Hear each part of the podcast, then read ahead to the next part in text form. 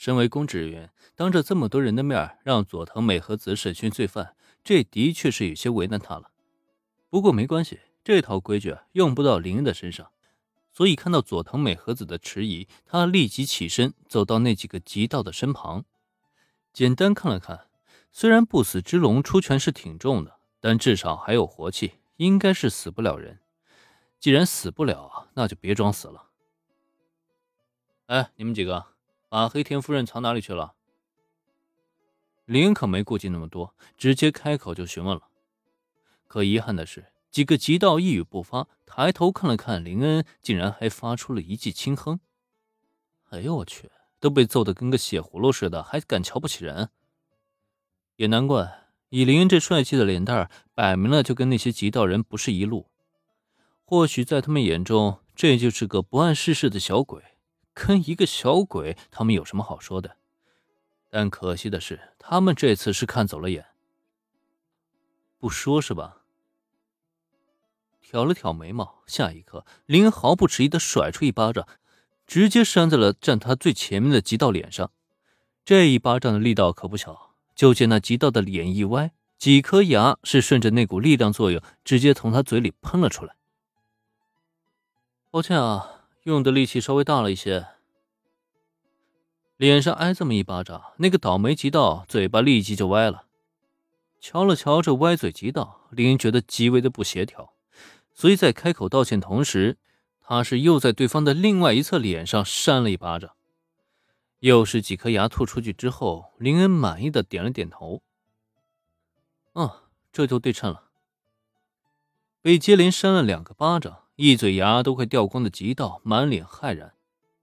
他没想到，一个看上去人畜无害的小鬼，竟然敢对自己下这种狠手。到底你是极道还是我是极道？你为什么这么熟练啊？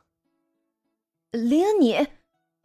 在警视厅审讯犯人的时候，如果遇到嘴硬的家伙，其实一般呢也会使用一些特殊的小手段，好让对方能够招供。可问题是，佐藤美和子却从来没见过林恩这么简单粗暴的审讯方法，这不禁让他下意识就想阻拦。毕竟打坏了对方，林恩自己呢也肯定不好过，一个弄不好还容易留下案底。然而这时再看林恩呢，他却毫不在意的摆了摆手。没关系，就是这种货色，沉进东京湾也不会有人找我麻烦的。更何况只打了那么几巴掌而已。呃，抱歉啊，这话好像不该对你这位警部补小姐说。话说，佐藤小姐，你应该不会抓我吧？见林恩都这么说了，佐藤美和子还能说什么呀？当即他是翻了个白眼，稍稍后退了半步，给林恩留下一定空间。对他来说，除非林恩真的把人给沉进了东京湾。否则的话，即使是一些小打小闹，他也不会针对他怎么样。更何况林恩揍的还是这种下三滥的垃圾，只要别把人给弄死，就算佐藤美和子，他自己都能把这件事情给扛下来。佐藤美和子的这个反应让林恩发出一声轻笑。等到接下来他再看对面的几个极道时，表情便是充满了和善。那么接下来的话。几位能不能说说黑田夫人的下落了？这家伙还真是魔鬼啊！林与佐藤美和子的对话，几个极道当然是听得清清楚楚的。知道佐藤美和子竟然是个警部补，他们本来还多少松了一口气。毕竟面对这种公职人员，就算是被逮捕了，他们至少也能少受一些罪。可没想到，结果竟然跟他们想象的有些不太一样。沉进东京湾，这个小鬼怎么那么狠的心啊？而且最关键的是，那位警部补小姐听完之后，竟然还没反对。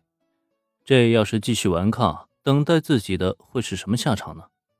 身为极道，他们很了解这个世界的黑暗面，自然也很清楚，有些人啊是他们根本就不能招惹的。眼前这个小鬼，明摆了就是他们踢到的铁板，所以呢。好，好，好，我们说，我们说，那个女人，呃，不，呃，是黑田夫人，黑田夫人就在我们组里，是组长派人去抓的，不关我们的事儿啊。你们是哪个组的？呃，大大成山组，我们是大成山组的，我们组长是大成山国光。嘿不仅招了，还把他们组长给卖了个一干二净。那个大成山组长眼光不怎么样啊，这种小弟招来有什么用啊？